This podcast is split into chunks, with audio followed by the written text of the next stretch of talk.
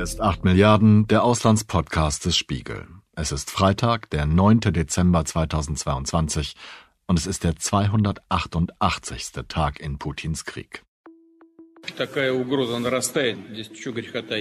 Die Gefahr eines Atomkrieges wächst, da gibt es nichts zu beschönigen. Unter keinen Umständen wird es einen Erstschlag Russlands geben und daher auch keinen Zweitschlag Russlands.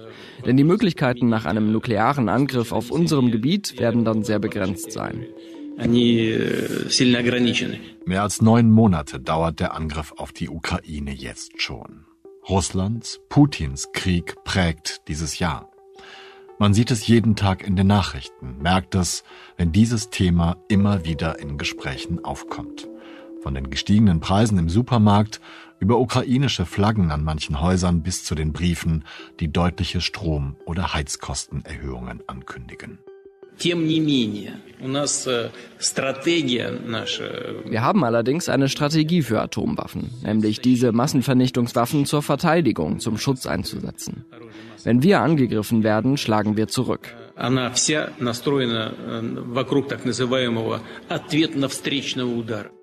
Immer wieder droht Wladimir Putin mit Atomwaffen, mal unverhohlen, mal versteckt, wie in dieser Aussage vom vergangenen Mittwoch. Ich habe darüber mit Claudia Major gesprochen. Sie ist Expertin für Sicherheits- und Verteidigungsfragen beim Berliner Think Tank Stiftung für Wissenschaft und Politik und hat schon vor einigen Wochen gesagt, allein die Drohung mit der Bombe ist die Waffe. Allein, dass Putin die Möglichkeit in den Raum stellt, soll uns westliche Gesellschaften verunsichern, uns Angst einjagen. Inwiefern diese Drohungen eine Zeitenwende darstellen und wie Deutschland, Europa und der Westen ihrer Meinung nach darauf reagieren sollten, das erzählt sie in dieser Folge. Ich glaube, es ist wichtig, immer wieder von neuem zu erklären, was dieser Krieg eigentlich bedeutet. Dass Russland bereit ist, mit militärischer Macht seine Interessen durchzusetzen. Also es ist bereit, Krieg zu führen, um seine Ziele zu erreichen. Es ist bereit, unter einem Nuklearschild, also die eigenen Nuklearwaffen, die Russland hat, unter diesem Schild einen konventionellen Krieg zu führen und einen anderen Staat auslöschen zu wollen. Das ist die Rückkehr von dem Recht des Stärkeren. Die größeren Staaten haben mehr zu sagen als die kleineren. Die müssen sich halt unterordnen.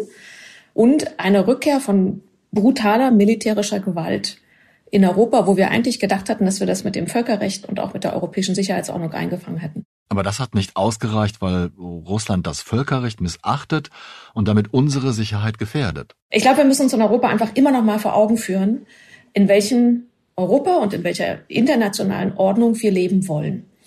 Und dass wir in einem Europa, das nach russischen Regeln oder nach chinesischen Regeln funktioniert, wo es mehr um Recht des Stärkeren geht, wo internationale Regeln nicht so viel zählen oder wo die Kleineren halt Pech gehabt haben und sich irgendwie einordnen müssen, dass wir in einem solchen Europa schlechter aufgestellt sind, dass es um unsere Sicherheit, um unseren Frieden und um unseren Wohlstand schlechter steht. Das heißt, wir haben ein, ein genuines, ein vitales Interesse daran, dass wir das Europa, das wir aufgebaut haben, in dem wir jetzt leben, dass wir das erhalten können. Und dass wir auch in Zukunft darauf eintreten, dass es eine gewisse Rechtssicherheit gibt, dass Grenzen respektiert werden, dass Staaten souveräne Entscheidungen treffen können, dass man seinen Nachbarn nicht einfach überfallen kann, ähm, dass militärische Mittel nicht das Mittel der Wahl sind, um seine Interessen durchzusetzen. Also ich glaube, wir müssen es einfach vor Augen führen, dass den Acquis, den wir in Europa und weltweit haben, dass wir mit dem besser aufgestellt sind ähm, als in einem Großmächtekonzert, wie es, wie es Russland und gewissermaßen auch China vorschwebt. Das ist ein gutes Stichwort. Denn während Russland die Sicherheitsarchitektur in Europa durcheinander bringt, zeigt China seine Machtansprüche im Pazifik. Gerne auch mit militärischen Drohgebärden. Beide Mächte fordern insofern die NATO heraus und damit die führende Nation des Bündnisses, die USA. Der Verteidigungsminister der USA, Lloyd Austin, hat gerade wieder klargemacht, welcher Schauplatz für sein Land wichtiger sein wird. Zentraler Punkt und andauernde Herausforderung der NDS ist die Notwendigkeit, die US-Abschreckung gegenüber der Volksrepublik China aufrechtzuerhalten und zu stärken. Laut nationaler Sicherheitsstrategie des Präsidenten ist die VR China der einzige Konkurrent da draußen, der sowohl die Absicht hat, die internationale Ordnung umzugestalten, als auch zunehmend die Macht dazu besitzt. Gleichzeitig beschreibt die NDS Russland unverblümt als akute Bedrohung. Im Gegensatz zu China kann Russland die Vereinigten Staaten nicht langfristig systematisch herausfordern. Ich glaube, das ist die, die große Herausforderung, vor der wir jetzt stehen, dass wir immer noch sagen, es gibt den euroatlantischen Raum, also uns hier in Europa mit unseren Sicherheitsproblemen. Und dann gibt es den indopazifischen Raum mit China, Russland, Nordkorea äh, und den Problemen dort. Ähm, und wir müssen diese beiden Räume viel mehr zusammendenken. Russland ist ein Akteur, sagen bei uns in Europa, aber auch in Asien. China ist zunehmend präsent in Europa. Und durch die Allianz zwischen Russland und China verbinden sich diese Räume auch zunehmend. Also wir müssen uns, auch wenn es aus europäischer Perspektive sehr ungemütlich ist, vielmehr darauf einstellen, dass wir diese beiden sicherheitspolitischen Räume zusammendenken und überlegen, wie wir Stabilität, wie wir Sicherheit, wie wir Abschreckung im euroatlantischen und indopazifischen Raum zusammendenken. Als Europäer sind wir für die Amerikaner ein interessanter Partner, wenn wir sozusagen militärisch, wirtschaftlich, politisch was mit an den Tisch bringen. Also interessanter werden, handlungsfähiger werden. Es läuft ja auch häufig unter diesem Stichwort europäische Souveränität oder strategische Autonomie. Das sind so ein, teils schon ein bisschen verbrannte Begriffe, die aber im Herz alle die gleiche Idee haben, nämlich Handlungsfähigkeit. Sind wir Europäer in der Lage, unsere eigenen Ziele zu definieren?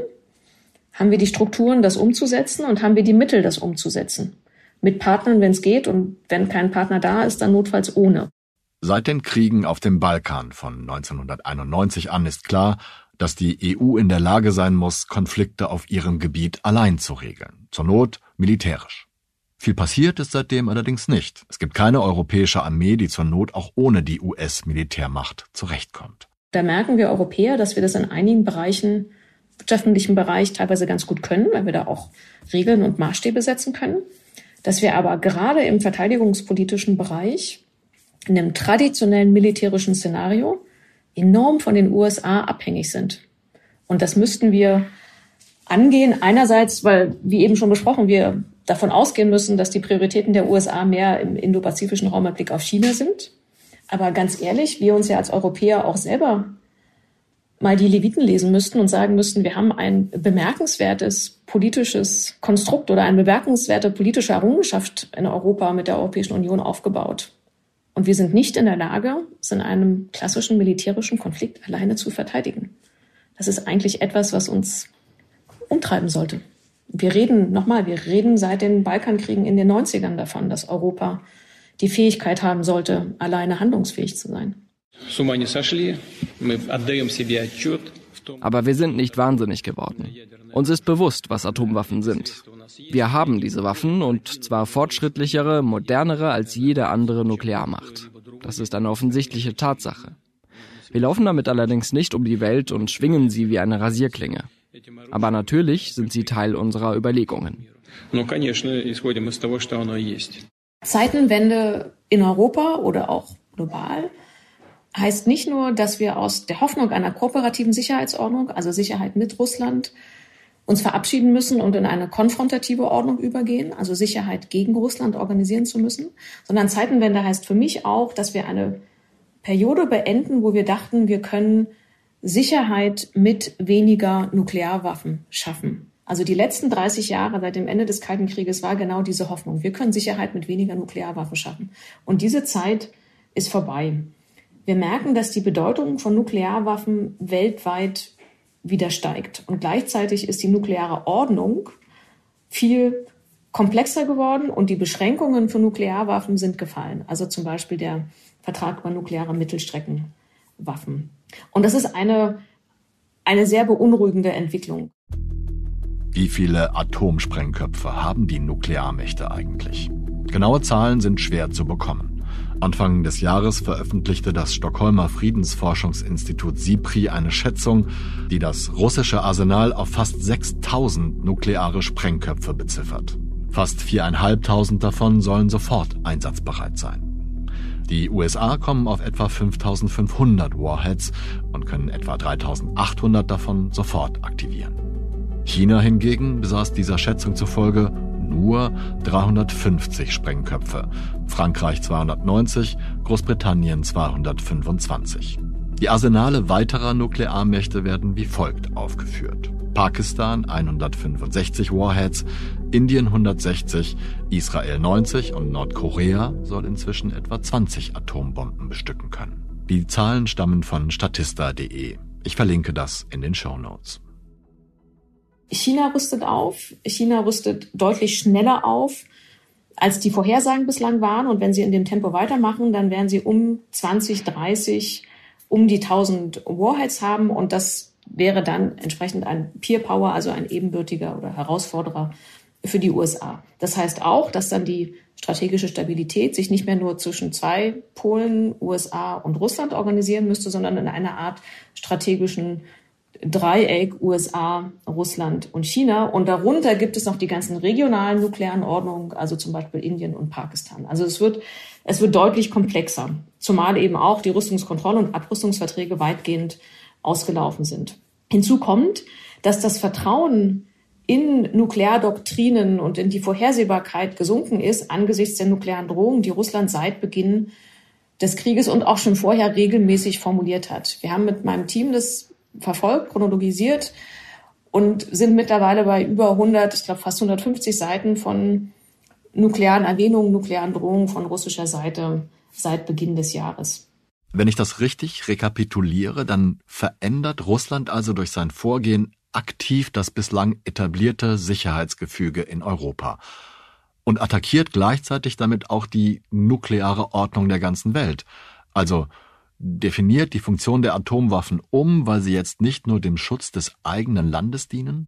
Das wahrscheinlich wichtigste Element in der veränderten nuklearen Ordnung für mich ist, dass Russland die Idee von, von Abschreckung mit Nuklearwaffen neu interpretiert. Wir haben bislang das Verständnis von nuklearer Abschreckung oder Atomwaffen als die Idee, die bestehende Ordnung zu bewahren, das eigene Territorium, das eigene NATO-Territorium zu beschützen.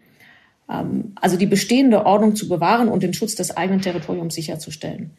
Was Russland in diesem Krieg gezeigt hat, ist ein gänzlich anderes Verständnis für den Einsatz oder für die Nutzung von Atomwaffen. Es geht nämlich Russland nicht darum, die bestehende Ordnung zu bewahren und zu schützen und sich das eigene Territorium zu verteidigen, sondern unter dem Schutz seiner Atomwaffen die bestehende Ordnung zu verändern, also Grenzen zu verschieben, Gebiete zu annektieren und die Ukraine als eigenständigen souveränen Staat auszulöschen.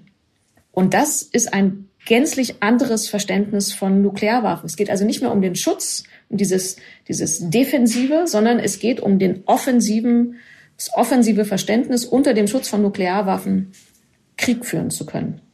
Und dieses, dieser Sieg unter dem Schild, unter dem Schatten von Atomwaffen sollte keine Schule machen, weil wenn das erfolgreich passiert, wenn die anderen Nuklearstaaten der Welt sehen, ich kann unter dem Schutz meiner Atomwaffen Grenzen verschieben, relativ straflos, steht es um die internationale Ordnung deutlich schlechter. Weil dann andere Atommächte das russische Vorgehen kopieren könnten? Das kann sowohl China als Idee nehmen mit Blick auf Taiwan, das kann Nordkorea als Inspiration verstehen. Das heißt, diese Reinterpretation Atomwaffen nicht als Schutz der bestehenden Ordnung, sondern Atomwaffen erlauben, die bestehende Ordnung zu verändern, ist eine fundamentale, zutiefst bedrohliche Entwicklung. Ähm, und das ist auch nochmal, also nur nochmal eine Erinnerung daran, wie wichtig es ist, dass die Ukraine diesen Krieg in der Art gewinnt, dass sie ihre territoriale Integrität und Souveränität herstellen kann. Also dass Russland aus dem Territorium der Ukraine zurückgeworfen wird. EU-Kommissionspräsidentin von der Leyen will in Baku eine Vereinbarung zur Lieferung von Gas aus Aserbaidschan unter Dach und Fach bringen. Geplant ist, dass das Land jedes Jahr etwa 20 Milliarden Kubikmeter Gas nach Europa liefert. Damit soll die direkte Abhängigkeit von Lieferungen aus Russland verringert werden. Eine andere Dimension dieses Krieges, die wir, glaube ich, nicht genug beachten, sind die Auswirkungen auf regionale Stabilität. Wir reden relativ viel darum, darüber, dass äh, aufgrund der steigenden Getreidepreise und Düngermittelpreise es zu regionalen Instabilitäten kommen kann. Aber es gibt also in den Ländern, die vor allen Dingen von diesen äh, Getreidelieferungen abhängig sind, Nahe Osten, Afrika, äh, Äthiopien. Aber es gibt auch noch andere Nebeneffekte und das ist beispielsweise regionale Instabilität, weil sich die russische Rolle als Hegemonialmacht, als regionaler Führer, diese Rolle zunehmend in Frage gestellt wird.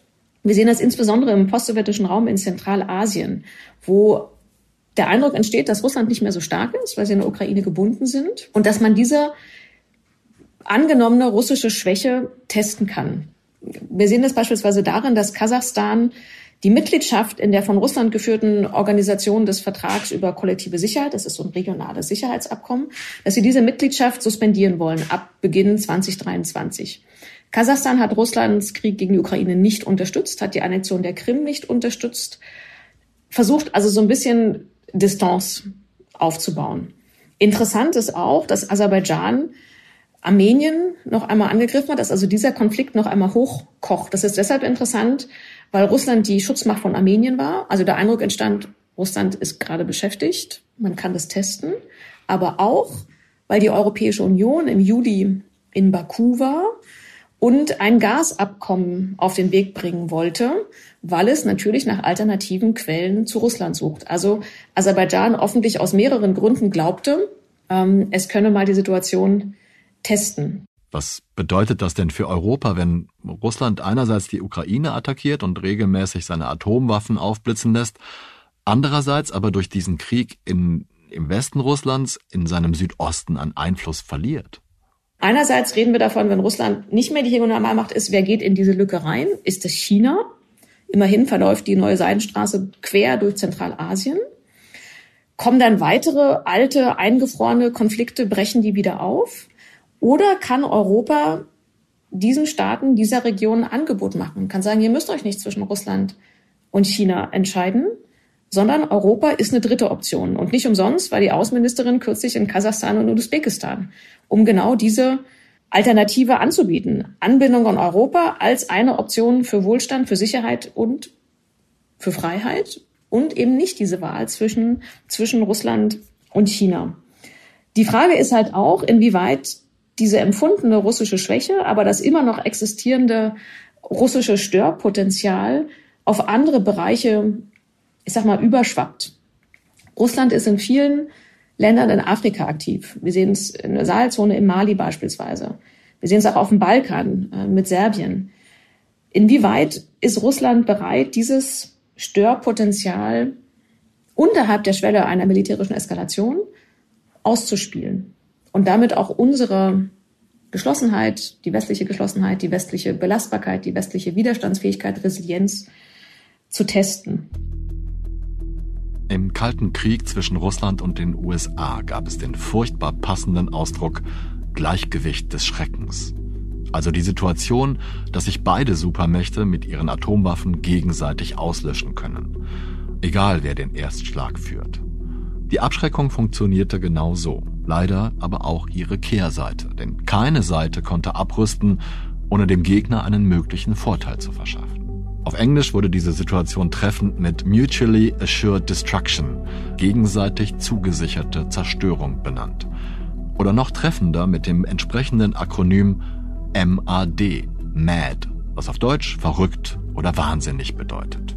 Die Restbestände jenes schrecklichen Gleichgewichts lagern immer noch in den Arsenalen der Atommächte. Seltsamerweise hilft das jetzt wieder gegen die russischen Drohungen. Ein Aspekt der, der Bedeutung von Nuklearwaffen ist im positiven Sinne, dass nukleare Abschreckung funktioniert hat. Ähm, Im positiven Sinne hat sie für die NATO funktioniert, weil Russland bislang eine Eskalation mit NATO-Territorium vermieden hat. Das heißt, Abschreckung im Sinne von Kriegsvermeidungsstrategie. Wir zeigen an, dass die Kosten höher wären als die Gewinne, die man sich erhofft, hat für die NATO bislang funktioniert. Die schlechte Nachricht ist, dass es auch für Russland funktioniert, weil natürlich die NATO auch ihre Unterstützung für die Ukraine sehr sorgfältig abwägt, um einen direkten Konflikt mit Russland zu vermeiden. Man sieht es auch daran, dass beispielsweise die militärische Unterstützung nicht über die NATO läuft, sondern über das Rammstein-Format und dass beispielsweise auch der NATO-Generalsekretär bislang nicht in Kiew gewesen ist, obwohl mittlerweile ja schon fast alle Staats- und Regierungskräfte dort gewesen sind. Das heißt, die NATO achtet sehr bewusst darauf, ähm, nicht in einen Konflikt mit Russland einzutreten. Also nukleare Abschreckung funktioniert für die NATO, funktioniert leider auch für Russland. Das heißt aber wahrscheinlich auch langfristig, wenn Russland aus diesem Konflikt konventionell geschwächt herausgehen wird, dass es vermutlich noch mehr auf die nukleare, die Nuklearwaffen setzen wird als jetzt. Welche Form das annehmen kann, kann man sich verschiedenes vorstellen, beispielsweise eine Stationierung in Belarus, aber auch andere Formen. Aber all diese verschiedenen Aspekte deuten darauf hin, dass die Bedeutung von Atomwaffen, von nuklearer Abschreckung noch steigen wird und gleichzeitig sich die, die nukleare Abschreckung an eine deutlich komplexere Umgebung anpassen werden muss. Ein Telefonat aus Berlin und ein Gesprächsangebot aus Washington. Der russische Präsident Wladimir Putin bekommt gerade vermehrt Signale aus dem Westen. Bundeskanzler Olaf Scholz telefonierte eine Stunde lang mit dem Kreml-Chef am Freitag und drängte auf eine möglichst schnelle diplomatische Lösung des Kriegs und auf einen Rückzug der russischen Truppen. Zuvor hatte bereits US-Präsident Biden grundsätzliche Gesprächsbereitschaft signalisiert. Letztendlich kommen wir immer wieder zu der alten NATO-Formel, ähm, des Herrn Mellberichtes zurück. Der Mellbericht war, ist benannt nach einem Außenminister in den 60er Jahren, wo diese Formel drinne steht, dass Sicherheit immer das Zusammenspiel von Abschreckung und Dialog oder auf Englisch von Deterrence and Dialogue ist. Also zu sagen, aufbauend auf einer gesicherten Abschreckung und Verteidigung sollte man immer mit dem Gegenüber, in diesem Falle Russland, in den Dialog treten um Risiken zu minimieren, um Möglichkeiten der Annäherung auszuloten, um Krisenstabilität sicherzustellen. Nur rein militärische Abschreckung und Verteidigung ist konfrontativ, ist gefährlich, aber nur der Fokus auf Dialog ist naiv mit einem Staat wie Russland, der bereit ist, militärische Kräfte einzusetzen, also Krieg zu führen, um seine Ziele zu erreichen. Das heißt, das richtige zu sagen austarieren wird auch langfristig wieder die Herausforderung sein. Momentan gibt es keinen Dialog mit Russland. Full stop. Es wird irgendwann Verhandlungen geben. Verhandlungen heißt, wir haben gegensätzliche Positionen, aber wir reden. Das findet jetzt auch statt. Es gibt regelmäßige oder es gibt Kontakte zwischen Russland und den USA, zwischen Russland und den Vereinten Nationen, zwischen Russland und der Türkei. Der Kanzler hat mit Putin telefoniert, Macron hat mit Putin telefoniert. Das heißt, es gibt enorm viele Kanäle, die offen sind. Aber wirkliche Verhandlungen und Gespräche über Themen wie zukünftige Sicherheitsordnung, das wird noch sehr lange auf sich warten lassen müssen, leider. Das ist mir wichtig. Natürlich reden die die ganze Zeit. Beim Treffen mit dem französischen Präsidenten Macron versichert US-Präsident Biden der ukrainischen Regierung zwar weitere Unterstützung, aber die Tonlage scheint sich zu ändern. Vorsichtig und unter Bedingungen deutet Biden Verhandlungsbereitschaft an mit Putin. Ich bin bereit, mit Herrn Putin zu sprechen, wenn seinerseits tatsächlich ein Interesse besteht und er nach einer Möglichkeit sucht, den Krieg zu beenden. Das hat er bisher nicht getan. Sollte es der Fall sein, werde ich mich mit den NATO-Verbündeten beraten. Einfachste Lösung zur Beendigung des Krieges, so Biden, sei ein Rückzug der Russen aus der Ukraine. Wir sind in einer Situation, in der wir anerkennen müssen, dass militärische Macht ein Mittel ist, mit dem wir wieder viel mehr denken müssen. Gerade aus deutscher Sicht, aus unserer historischen Erfahrung, ist militärische Macht etwas Besonderes, was wir ganz vorsichtig und bewusst und überlegt behandeln. Aus Sicht unserer Nachbarn ist es ein adäquates Mittel, um seine Interessen durchzusetzen. Und damit müssen wir umgehen. Und das heißt, im besten Falle, wir haben Streitkräfte, die wir nicht einsetzen müssen. Sie sind aber da und, und zu sagen, dienen der Abschreckung. Ja? Aber was mir wichtig ist, dass es jetzt nicht heißt, wir sind in einer Fatalitätsfalle gefangen und es geht jetzt immer so weiter. Mit der Unterstützung der Ukraine, ihre territoriale Integrität wiederzugewinnen, die Souveränität wiederzugewinnen, versuchen wir ja auch unsere alten Ordnungsregeln zu verteidigen und zu behalten. Und natürlich ist langfristig, super langfristig, das Ziel einer atomwaffenfreien Welt immer noch da. Die Frage ist halt, wie wir da hinkommen. Ähm, ich bemühe immer wieder gerne das Bild vom gemeinsamen Haus Europa, das wir alle nicht gepflegt haben, was wir alle so ein bisschen liederlich behandelt haben. Russland hat mit diesem Krieg das Haus wissentlich zerstört und bombardiert und abgeräumt. Und jetzt sitzen wir da und überlegen, wie bauen wir denn dieses Haus eigentlich wieder auf? Also erstmal, wollen sie überhaupt alle wieder aufbauen? Russland hat, vermittelt gerade nicht den Eindruck, dass es daran interessiert wäre. Wenn wir es wieder aufbauen wollen, wie machen wir das eigentlich? Was ist der Bauplan? Was sind die Steine? Und wie kriegen wir das hin? Eine stabile Ordnung in, in Europa setzt voraus, dass man eine gemeinsame Wertebasis hat. Die haben wir gerade nicht. Oder dass wir uns auf gemeinsame grundlegende Regeln einigen können. Völkerrecht, Charta von Paris. Das haben wir gerade auch nicht. Wir haben auch kein Vertrauen. Wir haben auch keinen politischen, wirtschaftlichen, gesellschaftlichen Austausch. Das heißt, die Basis ist gerade nicht da. Wenn es in Russland eine Veränderung der politischen Position gibt und einen Abschied nehmen von dem Narrativ mit Blick auf die Ukraine, dass sie keine Existenz hat und auch einen Abschied nehmen von dem Krieg als Mittel der Interessensumsetzung, ist natürlich eine Annäherung wieder möglich. Lange Zeit galt Russland als freundlicher Nachbar in Europa. Zum 50. Geburtstag der Europäischen Gemeinschaft schrieb der damalige Bundeskanzler Helmut Kohl davon, dass das Haus Europa jetzt wetterfest sei. Das war 2007.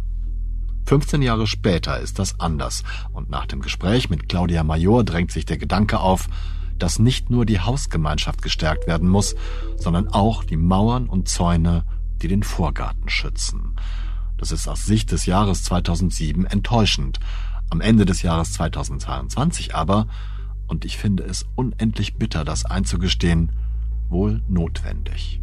Damit wir nicht wieder in einer Welt leben, die das Recht des Stärkeren regiert.